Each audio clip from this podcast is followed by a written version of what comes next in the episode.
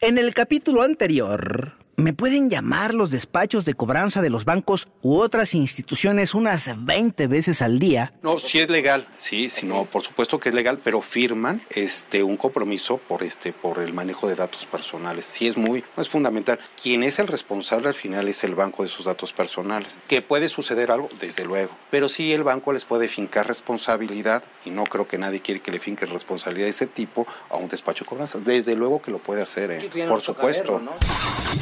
Eso nos lo compartió Jesús David Chávez Ugalde, director de análisis y estadística de productos y servicios financieros de Conducef, lo cual nos hace regresar a la historia de la cuentaviente que estando en su casa fue casi testigo de que alguien más estaba en Tijuana comprando cosas con su tarjeta de crédito y ella tenía la tarjeta en sus manotas. Ok, continuamos con esta historia. Una vez que ya conocimos la historia de una de tantas cuentavientes, estábamos en un proceso de queja en la Comisión Nacional para la Protección y Defensa de los Usuarios de Servicios Financieros, Conducef precisamente para esa historia. En el caso de la clienta del banco, lo que hizo fue acudir a Conducef y con base en el formato que se le entregó para formular su queja, es que empezó a hacerse un análisis muy detallado de su historial con esa empresa. Efectivamente, tenía algunos usos y en ninguno de los casos se había superado el monto del crédito aprobado. De hecho, la tarjeta se utilizó para domiciliar algunos servicios que después tuvo que cambiar efectivamente. En este análisis se observó que alguien utilizó los datos de su tarjeta para hacer compras y pagos en una entidad en la que ella no se encontraba. El monto de 11 mil pesos fue reconocido por escrito por el banco como algo que ella no había hecho, por lo que además de cancelar esa tarjeta, le depositaron a la cuenta de crédito la cantidad en cuestión, los 11 mil pesos, y luego le llegó sin que ella lo solicitara una nueva tarjeta de crédito del mismo banco, pero ese plástico ni siquiera se activó y por lo tanto ni siquiera estaba firmado. Ya ven ustedes que las tarjetas deben firmarse por atrás para poder ser utilizadas. Bueno, en este caso la susodicha ni siquiera estaba en su casa como para haber recibido este plástico. El caso es que ahí se quedó en una suerte de abandono. La tarjeta, por supuesto, hasta que llegó como les decía, el nuevo estado de cuenta, donde por alguna extraña razón debía de nueva cuenta los mismos 11 mil pesos y por eso Toda esta historia derivó en la queja. Ok, ahora, ¿qué pasó después de la primera visita a la Conducef?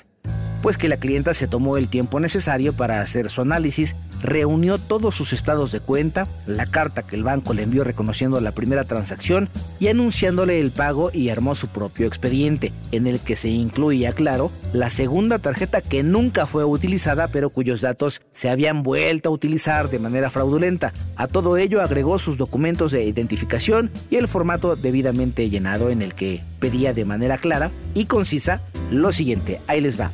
Número 1. Que el banco demostrara que su clienta había utilizado, en ambos casos, la tarjeta para pagar servicios o compras. Por supuesto, eso no iba a pasar. Número 2. Que se borrara la deuda que de un momento a otro aparecía en su historial sin que ella hubiera gastado ese dinero. 3. Que se cancelara la tarjeta de crédito de manera definitiva. 4. Que le devolvieran el dinero que se habían cobrado a lo chino. Ah, es que no terminé de contarles. Resulta que como parte del pago de esta mujer o que esta mujer recibió de su trabajo en la tarjeta de débito, ligada por cierto a la de crédito, le habían depositado pues cuatro mil pesitos. Pues no se los quitaron. Hijo, sí, se cobraron a lo chino. Entonces, 5. Que le devolvieran sus cuatro mil pesos. 6. Que se encargaran ellos de todos los intereses de sus errores porque ellos eran responsables de lo que estaba pasando con esa tarjeta de crédito. 7. Que la dejaran de llamar o por lo menos que la dejaran en paz en sus teléfonos. Al fin y al cabo, ellos eran los responsables de todo lo que estaba pasando. El paquete y las pruebas estaban completas. Ahora lo que seguía era ir de nueva cuenta a Conducef, pero ahora ya con la documentación para iniciar formalmente la queja. Recuerden que la institución bancaria, a partir de la notificación de la misma, contaría con 30 días para dar una respuesta y con base en ello dar el siguiente paso. ¿Cuál podría ser el siguiente paso? Pues el que fuera, incluso ya nivel jurídico.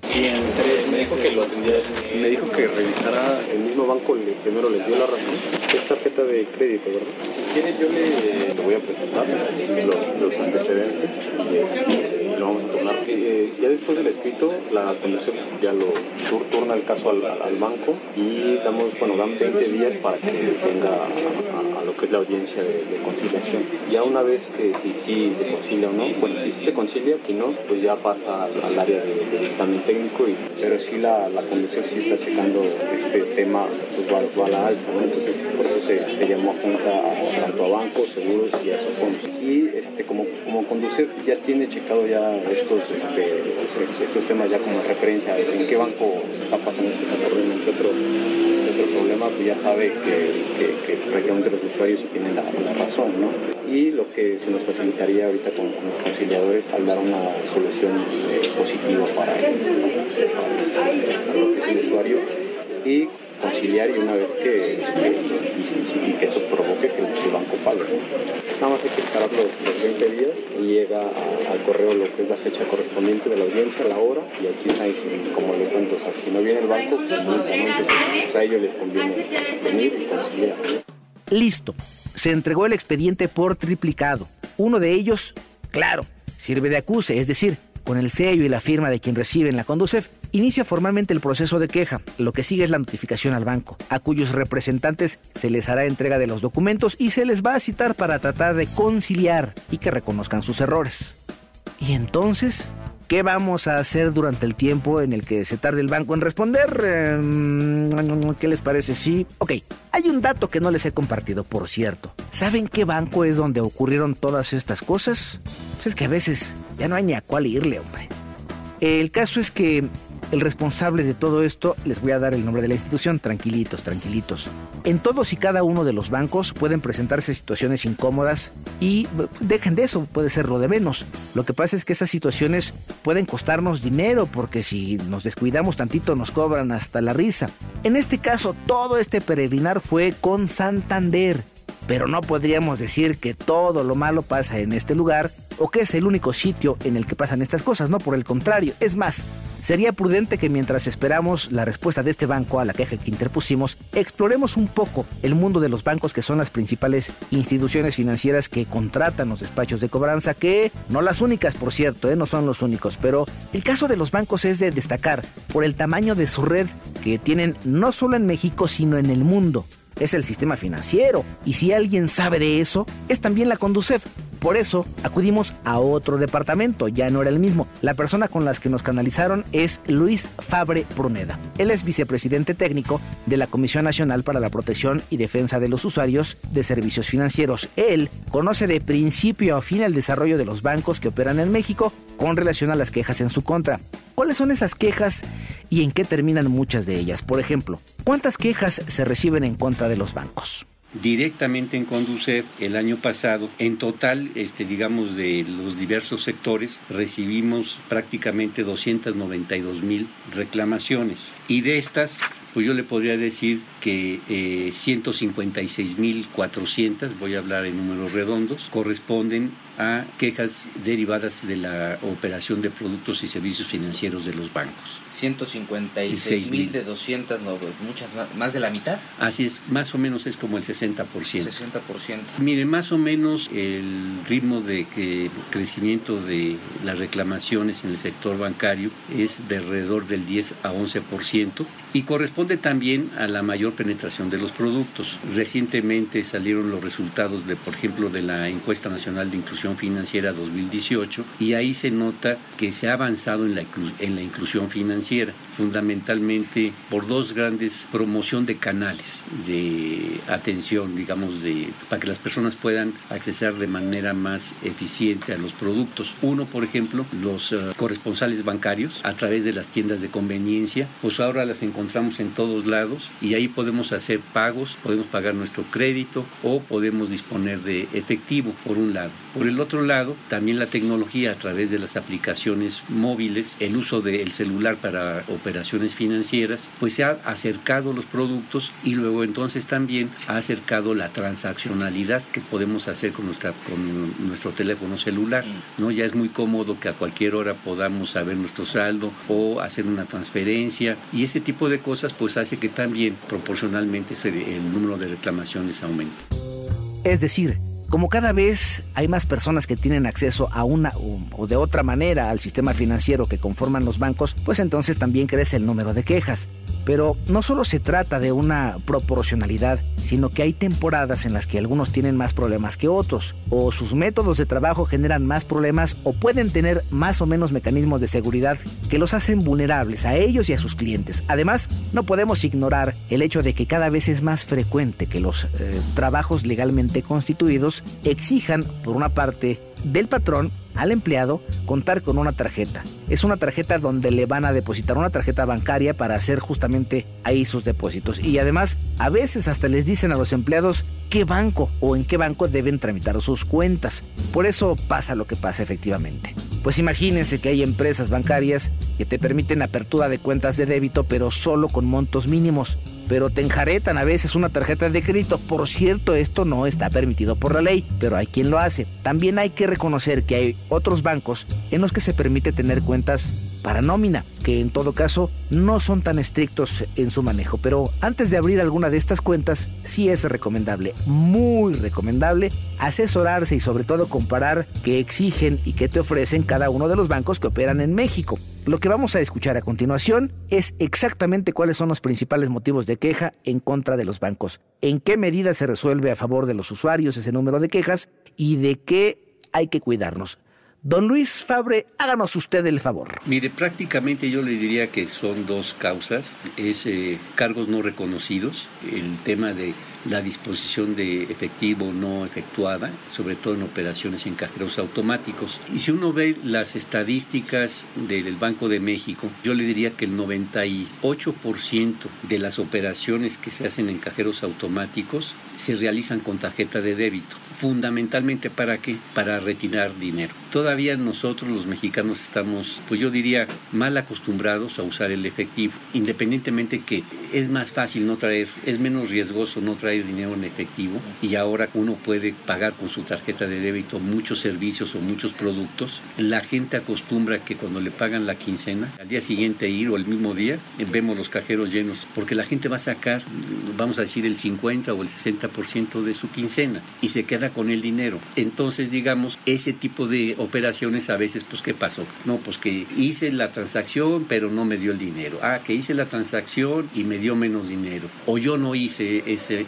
esa, disposición. Ese tipo de reclamos con tarjeta de débito y crédito son hoy día, digamos, los eh, reclamos más importantes. estamos hablando de que prácticamente es el uso de los cajeros el que genera más... Eh, Cajero y terminales punto de venta. Terminales punto de venta y asociados con el uso de la tarjeta de débito. Mm, eh, mayormente con tarjeta de débito. ¿Cuáles son los argumentos de las instituciones bancarias en estos casos? Más o menos en este tipo de reclamaciones se está resolviendo a favor del usuario alrededor del 57%. Es decir, 6 de cada 10 tienen razón. ¿Qué puede ser? Efectivamente el cajero ya no tenía dinero y suministra parcialmente la cantidad solicitada. Ese es uno. Dos, una intermitencia, un tema de operativo puede dejar este, una operación eh, no acabada. El usuario, eh, este, digamos, se, se, retira y luego pues le aparece con que, digamos, sí, se, sí salió el dinero de la, de la transacción. Entonces viene a reclamar ese tipo de cosas. Otro tema que está asociado con esto, pues ese es el tema de los fraudes o el robo de identidad. Gente, digamos, que se aprovecha de personas que no saben utilizar bien el cajero o son muy confiadas pues eh, no tapan, digamos, cuando están haciendo las transacciones, pues no tapan y, hay gente que ve pues las claves que estamos utilizando, ¿no? O me distraen y uno cambia la tarjeta del propio dispensador y ese tipo de cosas son recurrentes, fundamentalmente pues de personas inexpertas, en adultos mayores, pues la gente ahí se aprovecha, ¿no? No, le, pues, le dice, no, no, mire ese cajero no sirve, véngase a este que está del lado derecho y ya lo prepararon. Entonces ahí es donde viene el fraude.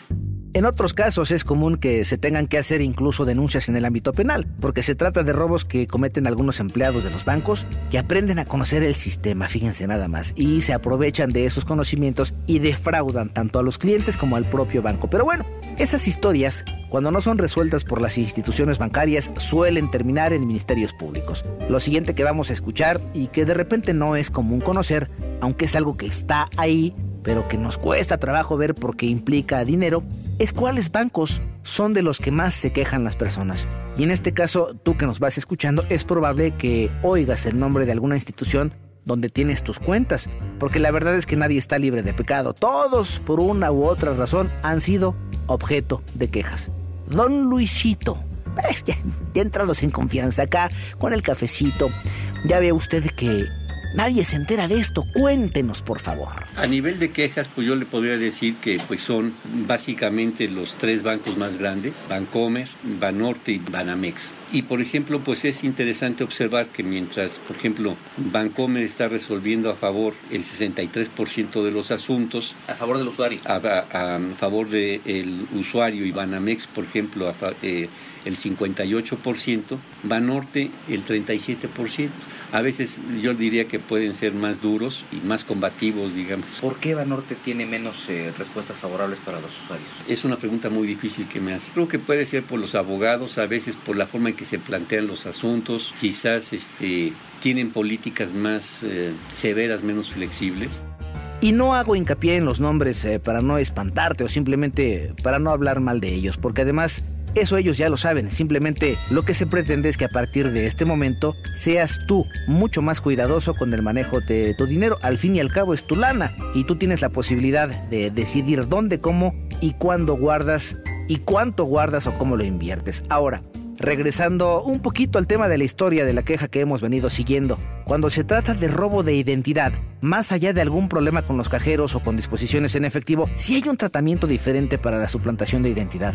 Por lo que les decía antes, se trata ya de un delito diferente y no de alguno de las fallas de los sistemas. Vean ustedes de lo que nos enteramos investigando este caso. Nosotros tenemos un proceso de atención que le llamamos especial para cuando llega una persona aquí a conducir en nuestras, delegas, en nuestras subdelegaciones, cuando siente que tuvo sobre todo un posible robo de identidad. Cuando es un posible robo de identidad, nosotros lo atendemos en una forma muy distinta. En general, tenemos dos procesos consecutivos para atender una reclamación en los bancos. Primero, de una forma amigable, tenemos un sistema electrónico con los bancos en donde bajo una modalidad de gestión electrónica, nosotros así le llamamos, mandamos el asunto para que se resuelva de una forma ágil y pues las instituciones nos contestan en un promedio de 12, 13 días. Pero cuando se percibe que puede haber una usurpación de identidad, ya sea porque el, porque el usuario dice, oye, yo no contraté este crédito, yo no dispuse de mi cuenta, yo no hice esa transferencia, yo no reconozco esto estos, consumos. Yo nunca he ido a Estados Unidos, ¿no? Y, me están disponiendo de este. Entonces, lo que hacemos inmediatamente es le decimos, a ver, vamos a ver primero su reporte especial de crédito. A ver, vea su historial crediticio, dígame si reconoce todos los créditos que están ahí. Y muchas veces encontramos que la persona dice, oye, yo no tengo este crédito, yo tampoco solicité un crédito automotriz, por ejemplo. Aquí hay una posibilidad de que haya robo de identidad. Entonces, nos vamos a un proceso que se llama conciliación inmediatamente, ya no por gestión electrónica. Bloqueamos su historial crediticio para que ya no pueda estar eh, siendo afectado con alguna otra operación. ¿Eso no afecta al usuario? No, es un bloqueo eh, que, que, el propio usuario eh, autoriza y se puede bloquear por seis meses y se puede renovar. Es temporal y se puede desbloquear cuando él quiera. Le damos, digamos, una, un formato y le explicamos cómo llenar para que haga una denuncia ante el Ministerio Público. ¿Por qué? Porque es importante que por lo menos señale que no reconoce sus créditos y algunas otras operaciones que pudieran derivarse porque él no sabe hasta dónde estuvo afectado patrimonialmente. En la conciliación nosotros confrontamos sobre todo temas como por ejemplo la credencial del elector y si digamos la credencial que tiene el banco en el expediente es distinta, ya sea en la fotografía, en el domicilio, en las fechas, en el nombre del usuario eh, o de la persona, etcétera, pues entonces se empieza a ver que, que, hay una suplantación. Cuando hay una suplantación, el banco sí es responsable de esa operación. El año pasado tuvimos unos 4.600. Eh, suplantación de identidad. Sí, 4.600. Pues las instituciones están resolviendo prácticamente 7 de cada 10 asuntos, en donde se, sí, sí, efectivamente se llega a demostrar que hay una suplantación de identidad. Pudiera que creas que son pocos los casos de suplantación de identidad considerando el tamaño del sistema financiero. Y sí, lo es, pero ¿y si te pasa a ti? Créeme, hay personas que en estos momentos nos van escuchando y entienden perfectamente de lo que les hablamos porque ya les vaciaron alguna vez su cuenta, utilizaron sus tarjetas para hacer compras o les quitaron todo. Eh, ¿Ya ven? Y en estos casos el problema no es solo con los bancos, porque se han presentado casos en los que otras empresas financieras utilizan tus datos para tramitar créditos de los que ni te enteras. Y en esos casos los fraudes se dan al mismo tiempo que con más de un banco al fin eh, ellos tienen tus datos para las fugas de información que suele haber. ¿Sabes cuál es el problema? Que a veces ustedes mismos son los que dan la información a ciertos despachos, fíjense.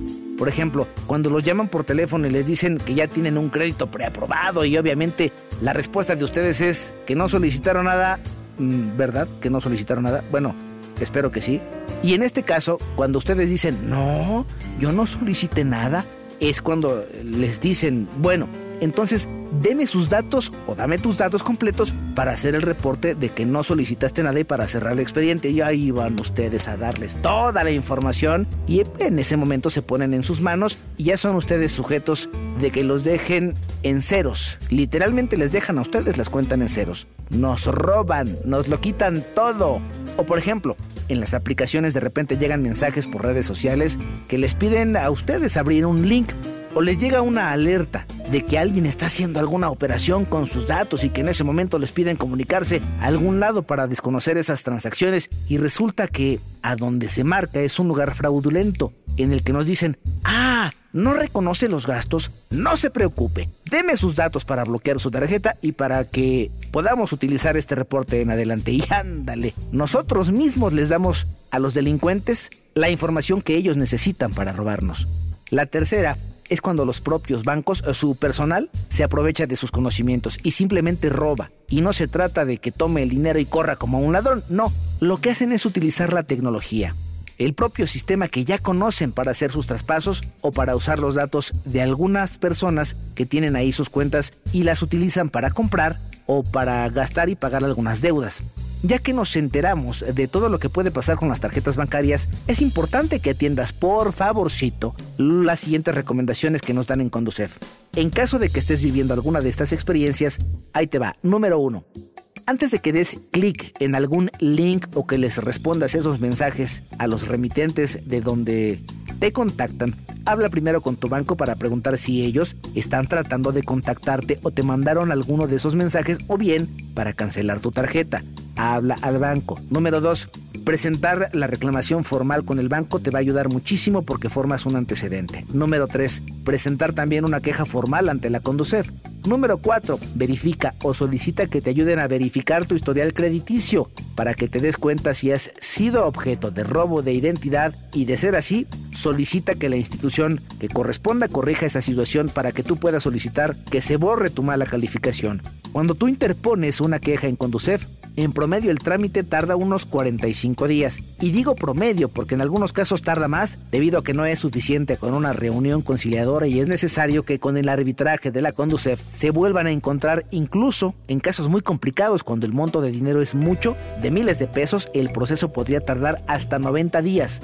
Eso me recuerda que el tiempo ya había pasado en cuanto al caso que nosotros estábamos eh, siguiendo, pero la deuda seguía creciendo y las llamadas telefónicas aumentaron en cuanto a la intensidad. Lo peor del asunto es que las llamadas ya no eran solo al teléfono de su casa, sino también al celular.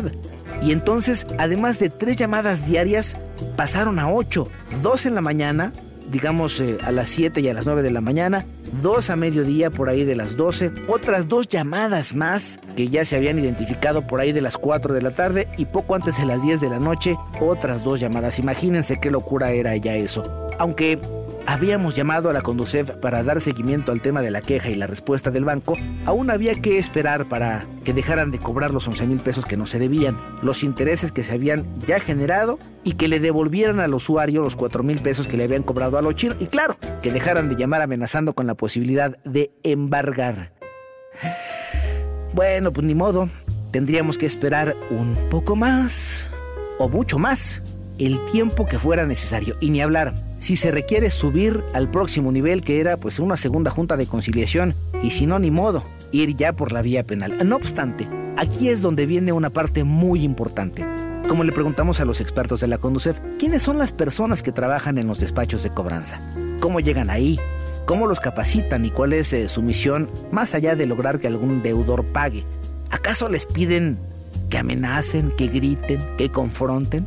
¿Qué sienten? ¿O cómo manejan el hecho de que las personas a las que les van a marcar, por cierto, para cobrarles deudas, seguramente los van a mandar a la, o les van a colgar o se van a negar a pagar? La única forma de conocer cualesquiera de estas respuestas era precisamente hablar con alguno de ellos, uno de esos trabajadores que estuviera dispuesto a compartir su experiencia. ¿Qué le ofrezco?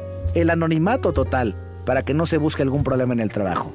¿Querrá? Puede resultar comprometedor. También. Tú piensas que no y a lo mejor lo escucha, lo llega a escuchar gente de ahí, van a decir, tú por qué andas dando información que no. Es totalmente cierto. Eh, yo tengo que preguntar, ¿quieres que manejemos tu nombre o anónimo? No, no. Anónimo.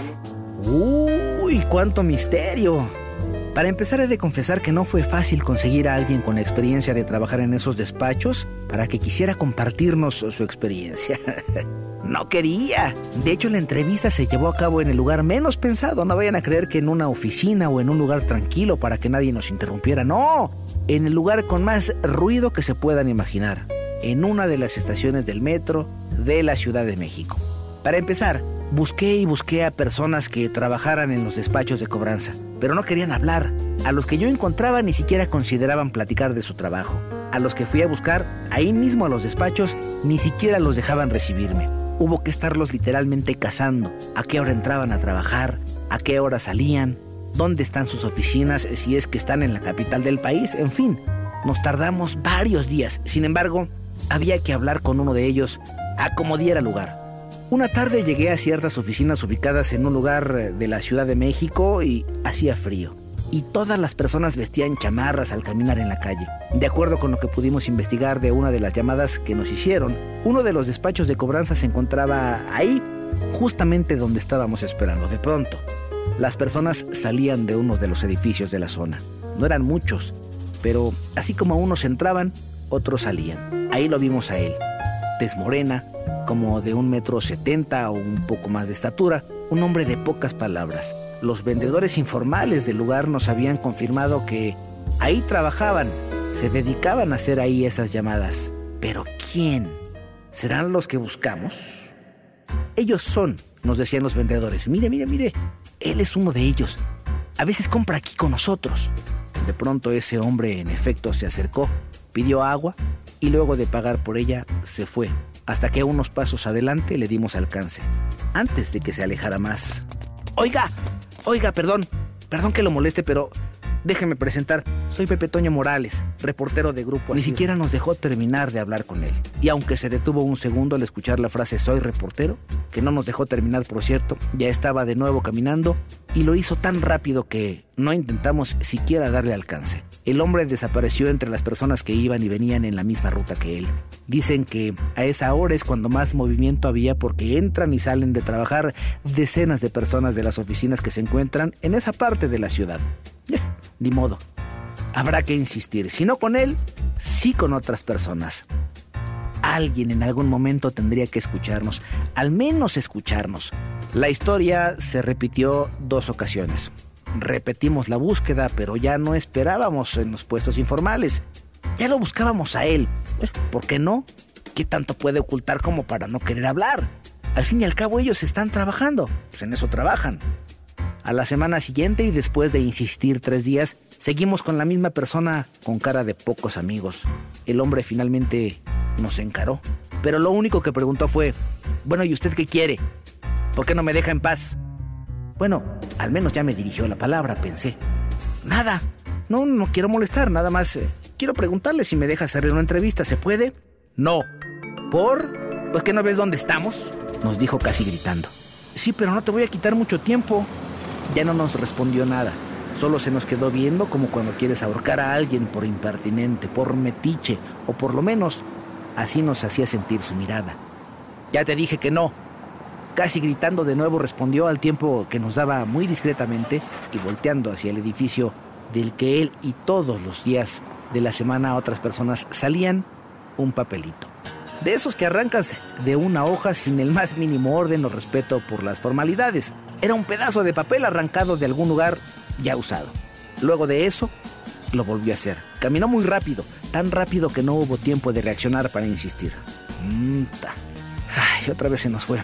Pero ya no sabíamos si abortar la misión y tal vez buscar a otra persona o intentar otro despacho o de plano tocar la puerta de esos despachos que seguramente en caso de que nos atendieran sería así para asegurarnos que ellos cumplen con todas las reglas, que ellos se ciñen a las leyes y que ellos no son los malos. Los malos son los que deben, son los que no pagan. Total, que en un remolino de ideas así invadía nuestra cabeza cuando también emprendimos la retirada del lugar. Ya no había nada que hacer ahí.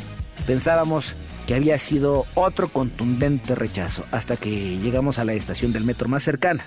Ahí nos llevamos las manos a las bolsas y encontramos ese papelito mal cortado, más bien arrancado, con nada de cuidado. Ahí estaba, un número de teléfono. No había nombres, ni indicaciones, ni nada más. Solo un número que por la estructura presumíamos era un teléfono, un número de celular. Al día siguiente ya se nos cosían las habas por marcar ese número telefónico y lo hicimos, por ahí de las 2 de la tarde. Primero no hubo respuesta. La segunda vez eran ya como las 3 y media de la tarde. ¡Bingo! Nos contestaron. Lo único que no pudimos decir era que se trataba de nosotros y que queríamos hacer una entrevista, pero la respuesta fue diferente a lo que esperábamos. Pensábamos que nos resolverían de una vez si sí o no, pero la respuesta fue literalmente, disculpe, pero estoy trabajando, llámeme después de las 5 de la tarde. Sí, pero... Eh, ¿Va a darnos unos minutos para platicar con usted? Ya le dije que ahorita no puedo. Estoy un poco ocupado, trabajando. Llámeme después de las 5 de la tarde. Nos dejó en la línea telefónica, pero no nos dijo que no. ¿Lo notaron? ¿Será que nos va a dar la entrevista? Bueno, lo único que nos quedaba era intentar, como él mismo sugirió, después de las 5 de la tarde. ¿eh? Ni hablar. Por ahí de las 5 y media de la tarde de ese mismo día volvimos a marcar el mismo número telefónico, ante lo cual con toda honestidad esperábamos que estuviera ya apagado o que no nos contestaran, pero no fue así. El teléfono estaba prendido y nos contestaron. Y ahí sí pudimos hablar un poco más, lo suficiente para al menos pedir que nos dejara entrevistarlo y nos preguntó de qué se trataba la entrevista. Le explicamos que queríamos conocer el proceso de reclutamiento en esos despachos y la forma en que los capacitaban o los preparan para contactar a los clientes. En fin, cómo le hacen para llevar y sobre todo, en cuántos casos logran que las personas que llaman paguen. O qué pasa, por ejemplo, si los datos que tienen son falsos y le llaman a quien no tiene deudas, aunque no nos respondió de inmediato y se tomó su tiempo. Finalmente aceptó, pero puso sus condiciones. Nos veríamos en una estación del metro, cerca del lugar donde nos encontramos por primera vez, y no podría utilizar su nombre ni ningún dato que pusiera en riesgo su identidad. Va. El encuentro se dio la semana siguiente a la llamada. Efectivamente, nos citó en una estación del metro a la que llegamos de manera puntual con la intención de salir de ahí y buscar acomodo en alguna buena cafetería para platicar y claro, ¿por qué no? Tomaron un buen y aromático café, pero no.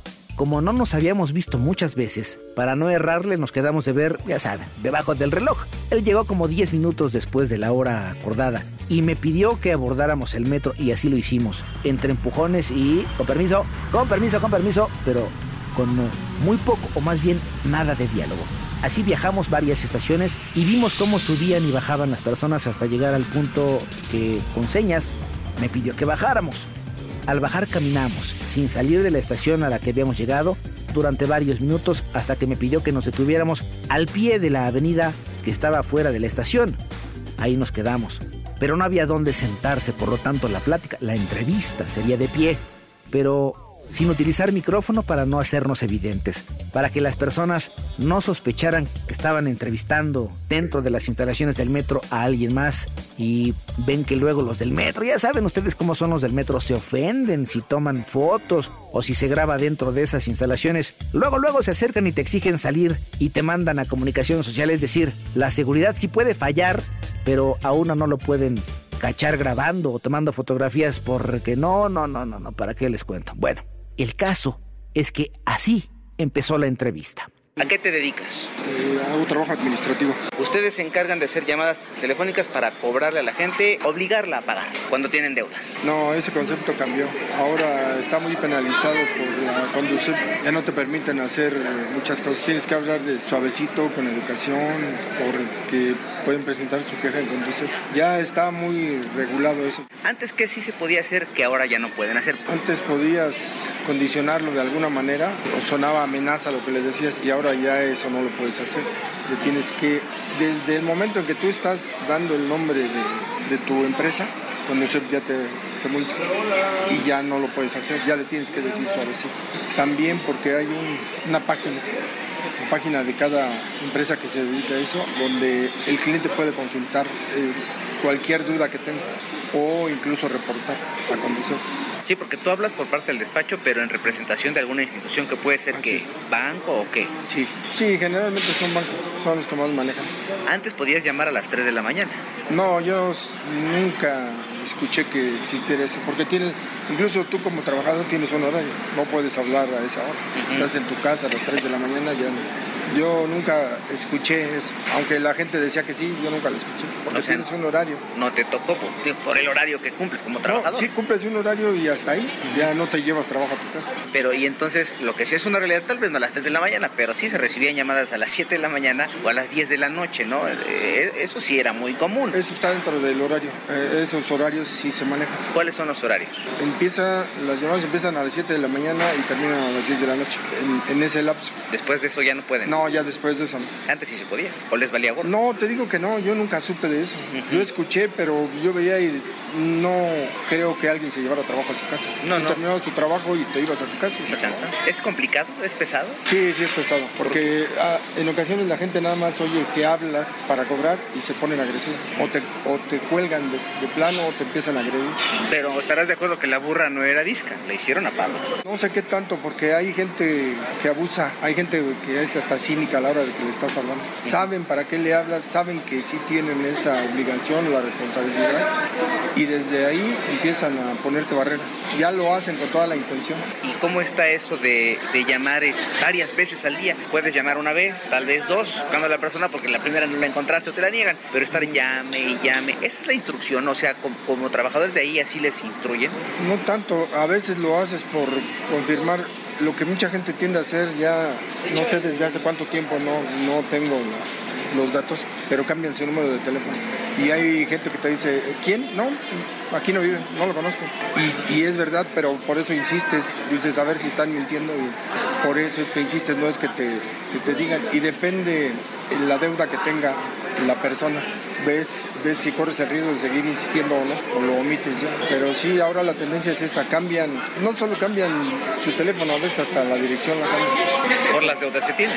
Así es. Cuando los contratan, cuando ustedes trabajan en lugares como esos, ¿qué les dicen? ¿Qué, ¿Cuál es la instrucción? ¿Cómo los capacitan? O sea, les dicen, hay que conseguir, hay que hacer. O sea, ¿cómo, cómo los instruyen? No, hay una, hay una motivación económica. Te dicen, si recuperas tanta cantidad, te- se te va a dar tanto porcentaje. Pues aparte de tu sueldo. Eso es aparte de tu sueldo. O sea, comisiones. Así es. ¿Son buenas? Sí, ¿Te conviene más ganar cartera que tu sueldo? ¿Por comisiones? Pues sí, te- en ocasiones sí. Sí, porque, por ejemplo, los créditos hipotecarios, los créditos automotrices, manejan unas cantidades que son, no sé, hablas de un automóvil que costó 200, 300 mil pesos, 400 mil, hay de muchos precios y créditos hipotecarios donde hablas de millones, ya de más de un millón de pesos. En función a eso es como te conviene.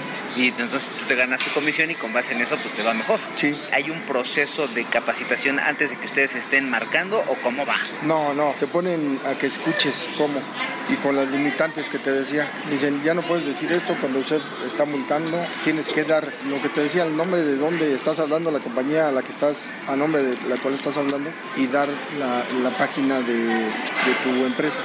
Es decir, y esto lo puedes checar en la página y eso es lo que, lo que ya te limita mucho. Pero no, yo no recuerdo antes, porque incluso yo eso lo hice en un banco y tampoco te permitían hacer muchas cosas. Yo trabajé la cobranza desde un banco y no te dejaban hacer eso. Sobre todo ahí, hablaba, ahí no hablabas, hablabas directamente, hablo de tal banco. ¿Qué decías? Y te estaban monitoreando y te decían, a ver, estás hablando a nombre del banco, ¿por qué te estás pasando? Había correcciones, te, te ponían correctivos. Sin No embargo, de todos modos había quejas por parte de los clientes, vamos a decirlo, ¿no? Pero es lo que te, te comento, eh, los clientes a veces ya son muy cínicos, ya saben para qué les hablas, ya saben que sí deben y de todos modos te empiezan a agredir. Uy, Aunque no lo crean, en ese momento entró una llamada y no era cualquier llamada, era para pasar en vivo al aire. Entonces habría que responder. Después de eso seguiríamos con la entrevista. Había decenas de personas caminando de un lado a otro, a un costado de nosotros, iban de acá para allá sin detenerse. En medio del remolino de usuarios del metro estábamos recargados en una barda que era lo único que nos dividía de la calle. No podíamos dejar de preguntar sobre su labor, sobre lo que ellos tienen por hacer y sobre todo sobre ese tipo de llamadas, por el número de veces que llaman. Así es que nos eh, enteramos que más allá de una instrucción, hay una motivación para que esas personas sean persistentes y se llama comisión. Además, les sugiero que pongan atención porque primero es constante que nieguen que son agresivos y luego si ustedes lo notan va a cambiar y va a terminar reconociendo que a veces, muy seguido por cierto, les gana el temperamento. ¿Por qué son tan gandallas a veces? Yo entiendo que tienen una instrucción y que se gana una comisión, pero a veces de repente sí también de manera ya personal son medio gandallas, ¿no? O sea, como que ya lo hacen, lo hacen personal. No, no, no creo, porque incluso a veces cuando el cliente es agresivo, en ocasiones cuando tú le hablas suavecito, bonito, reacciona positivamente. Ya en lugar de agredirte, te dice, ah, sí, sí, perfecto, sí, tienes razón. Está. O sea, es lo contrario a lo que se usaba antes. Hay gente que así, de esa manera reacciona. En el pedir está el dar, así es. Aunque ahí nos queda una duda, ¿por qué de repente si habla uno y un cliente llega a un acuerdo y uno le dice, sí, como no, este, estoy trabajando en eso y le tomo la llamada y sí, y luego vuelven, ¿es, es porque cambian de turno y no están enterados o por qué? Sí, no se registra la información por algún error del sistema, no se registra la información y el que entra después que tú está viendo las cuentas y dice, a ver, le voy a hablar a este, aunque ya le hayan hablado, entonces te, en ocasiones te echa a perder lo que ya negociaste. ¿Cuántas veces al día llegan a hacer llamadas ustedes? ¿Cuántas llamadas al día hacen en promedio? Como unas 10 por hora. 10 por hora. Aproximadamente. Sí, es un promedio. Y trabajan una jornada de 8 horas diarias, lunes a viernes o también fines de semana. Lunes a viernes. ¿Y las llamadas que entran en fin de semana, esas ya son otra cosa? ¿o cómo? ¿Sabes que hay, hay um, un sistema de grabación que les está llamando para recordar? Esas son las llamadas de fin de semana. O sea, en pocas palabras, lo que con la Conducef se ha limitado son horarios y son modos, pero la práctica de las llamadas sigue vigente. Sí. Y, y esa es la instrucción que ustedes tienen, insistir, insistir, hasta- y ya lo hacen ustedes por ganarse una lana. Sí, básicamente es eso. ¿No hay cursos de ética para los trabajadores de, Sí, sí hay. pero no para Eh, todos? eh, no, sí, es constante la capacitación. En ese sentido es constante la capacitación. Pero a veces ya es la forma de ser de cada quien, manera de, de reaccionar. Si, el cliente, si hablas con el cliente y te agrede, lo tomas como si fuera persona. Pero sí te están dando cursos constantemente. Atención al cliente, servicio al cliente, un montón de cosas porque te lo pide conducir. Todo eso ya está arreglado. ¿Vale la pena un trabajo de esa naturaleza o les gustaría de repente cambiar por tantas cosas que escuchan? No, sí, es bueno siempre cambiar. Ya, y sobre todo si ya llevas mucho tiempo en lo mismo, lo mejor es que cambies. a ¿Cuánto otra tiempo llevas trabajando en este negocio? Yo lo hice, no sé, aproximadamente unos 7 u 8 años. ¿Después se acabó? Y después trabajo administrativo. La competencia entre los despachos y los mismos trabajadores de esos despachos tiene que ver con dinero. Siempre con dinero, para unos y para otros, porque más allá de pensar en un cliente de algún banco que debe, lo que tienen en la mente es recuperar a como dé lugar la mayor parte de la cartera que les entregan. Además, los empleados no deben hablar de sus métodos, sus estrategias o sus trabajos fuera de los despachos, porque esa es parte de la competencia con la que ellos viven y al final también terminan siendo algo que los estresa. ¿Es dura la competencia en ese sentido para apoderarse de las carteras o ya las tienen dadas y ya nada más es cuestión de que ustedes hablen? No, tienes que dar resultados. Cada empresa tiene que dar resultados para mantenerse, para que te sigan dando cartera. Si, si no recuperas, no te, te quitan la cartera a los bancos, ya no te la dan. En sí esa es la competencia entre los despachos ya, de que si tú no recuperas una, X cantidad que te piden, que la quitan. Esa es la competencia nada más. Como trabajadores de ese tipo de despachos tienen prohibido hablar de todos esos temas. Sí, hay información que la- se maneja de manera confidencial y sí tienes prohibido tocar muchos temas por fuera. ¿Los hacen firmar algún convenio de silencio o algo así? No, no, no, no hay, no a ese extremo, no. Pero Pero, sí sí te están diciendo, o simplemente porque conoces a gente que trabaja en otros despachos, no le puedes compartir la información que manejas internamente. Competencia. Sí, por ética y por competencia. ¿Es estresante? Sí, sí, claro que sí. ¿Terminaste cansado de eso? Sí, sí, ya, ya pasé a otro, a otra etapa ya. Con esta información terminó la breve pero consistente entrevista con una persona que dedicó varios años de su vida a llamar por teléfono a los deudores de bancos u otros establecimientos. Y es que cuando se le debe a una institución como esas o cuando caemos en sus garras, y con ello queremos decir que nos llaman sin ser realmente los deudores, pueden pasar varios días, semanas y hasta meses para que nos dejen de hablar. ¿Y saben qué? Sí lo pueden hacer, porque la ley lo permite. Eso lo aprendimos al platicar con Jesús David Chávez Ugalde, director de análisis y estadísticas de productos y servicios financieros de la Conducef. Y si no me quejo y me están hablando, me pueden seguir hablando por teléfono. ¿Cómo cuánto tiempo? Sí, pues puede ser este, variable. O sea, si yo tengo una queja con una institución financiera, como que no hay un límite para que me dejen de hablar por teléfono. Yo le debo, me pueden hablar durante varios meses. O sea, no hay un límite, no tiene por qué haber un límite porque yo le debo a la institución. Supongamos que soy deudor y que le debo a la institución, pues va a decir la institución, pues yo no tengo por qué dejarte de hablar hasta que me pagues. Y, y están en su derecho. Aquí muy importante es entender que, bueno, pues la institución también tiene sus derechos, ¿no? Y uno de sus derechos es a cobrar. No me has pagado, págame, ¿no? ¿Cuántas veces te voy a hablar? Pues te puedo hablar 30 veces al día porque yo quiero que me pagues. Siempre y cuando sea de 7 a 22 horas y que no seas grosero, todo eso se puede cumplir. Pero si me puedes hablar, pues no, no hay un límite, ¿no? O sea, hay que pensarlo dos veces si eres deudor. Te van a seguir llamando porque les debes lana. Por eso es mejor planear para no deber y si no eres deudor y te llaman y no te quejas, ¿qué crees? Pues te van a seguir llamando porque ellos piensan que sí eres y que te estás negando a pagar. En términos generales, esa es la realidad a la que se enfrentan las personas que tienen deudas, o tal vez no, pero son objeto de llamadas y de los despachos de cobranza que contratan los bancos. Y hablando de eso, ¿En qué quedó la historia de nuestra víctima? Bueno, pues ahí les va. Después de esperar varios meses, ya ven que se interpuso la queja y en ella se solicitó al banco que de manera muy concreta presentara las pruebas de que su clienta había utilizado el crédito con una tarjeta hasta en dos ocasiones. Resulta que esa empresa no presentó ninguna prueba. Durante la primera reunión de conciliación, la institución decidió dar el sí, porque no encontró la manera de demostrar que se les había causado algún daño o que realmente se había utilizado el crédito. Claro, hubo que esperar, pero desde el punto de vista de la cuentaviente valió la pena, porque consiguió que la dejaran de llamar, que le regresaran sus cuatro mil pesos y que le borraran la deuda que aparecía en sus estados de cuenta, y mejor aún, que le cancelaran finalmente esa tarjeta. Esas son las buenas noticias.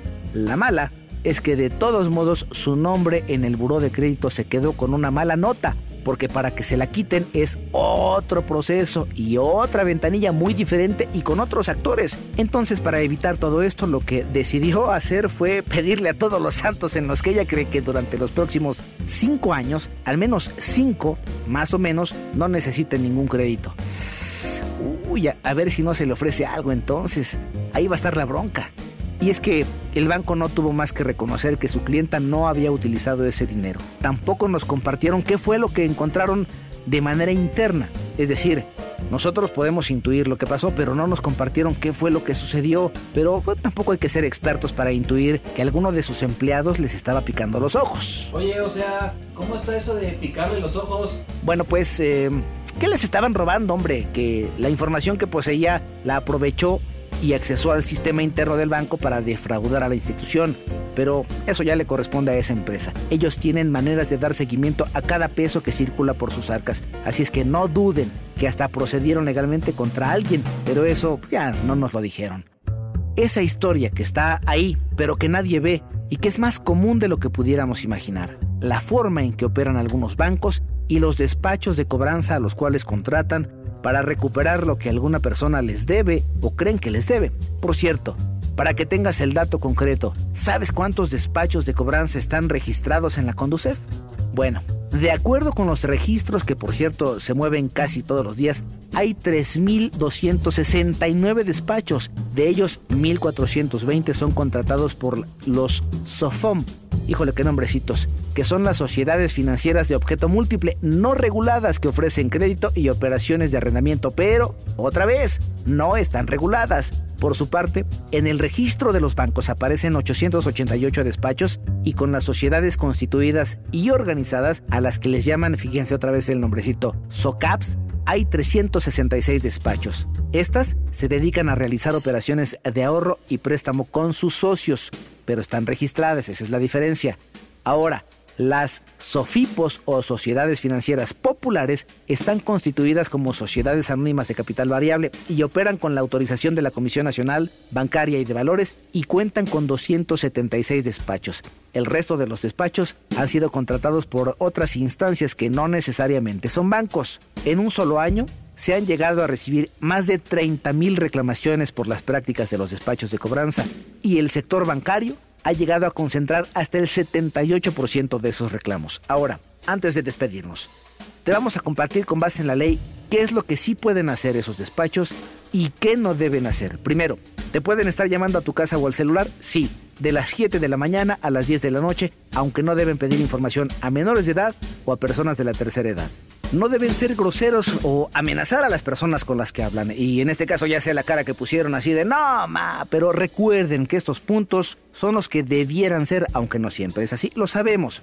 Pero con esto ustedes adquieren las herramientas para saber cuándo y cómo pueden quejarse y sobre todo cuando les asiste la razón porque van a ganar el caso. Ahí no tengan broncas, si ustedes tienen la razón, van a ganar el caso. Y me sentí como abogado, ¿eh? ¿Qué tal? No se deben publicar listas negras de deudores. No se pueden ostentar o presentar como si fueran alguna autoridad, por ejemplo, de algún gobierno. Eso no lo deben hacer bajo ninguna circunstancia. Y tampoco se les debe amenazar a los deudores diciéndoles que si no pagan, cometen un delito y los van a meter a la cárcel. Y abusados. Las quitas, de las que ya hablamos con todo detalle, no son competencia de los despachos. Ahora, los trabajadores de los despachos no deben utilizar y o poner cartelones o letreros en las casas de los deudores que hagan referencia precisamente a que les deben una lana. Así es que ya sabes, en cualquiera de estos casos procede tu queja. Sí te puedes quejar. Ahora, que si debes lana, eh, pues sí, ni modo. Ellos tienen el derecho de estarte llamando porque tienes una deuda. Sabemos que en algunos casos tendrás que dedicar algunas horas para formular tu queja, pero si tienes la razón y no te quejas, te van a seguir buscando, te van a seguir llamando, no van a parar. Así es que pon en una balanza qué es lo que más te conviene, que te sigan buscando o quejarte y obtener resultados. Nosotros esperamos que en caso de que seas víctima de alguna de estas circunstancias, esta información te sea de utilidad y tomes decisiones. Lo que más te convenga a ti, ¿eh?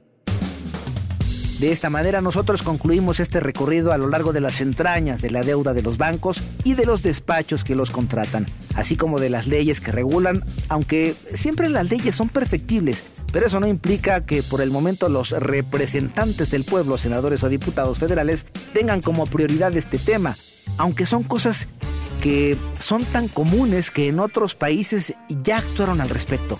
¿Por qué será que los bancos en México tienen más ventajas para proceder como a ellos se les pega la gana? ¿No será posible que eleven sus rangos de calidad de operación y así fortalecer el sistema financiero? Eh, en fin, ahí dejamos estas preguntas para la respuesta que ustedes consideren más pertinente. Ya saben que si quieren hacer contacto o dejarnos algún comentario o sugerencia, pueden entrar en contacto a través de las siguientes cuentas de Twitter. Arroba en vivo y arroba 889 Noticias. Estas vías están a su disposición permanentemente. Como siempre, agradezco la colaboración de César Alvarado y Juan Pablo Naranjo, además de José Núñez para la entrega de este episodio de Vamos con Toño en iHeartRadio. Los bancos, sus cobros indebidos y los despachos de cobranza. Nos escuchamos pronto, prontito, en una nueva entrega de Vamos con Toño, porque si me buscas, me encuentras. Hasta aquí mi reporte, Juan. Ah, pero bueno, después les platico de otro capítulo que estamos preparando. Adiós.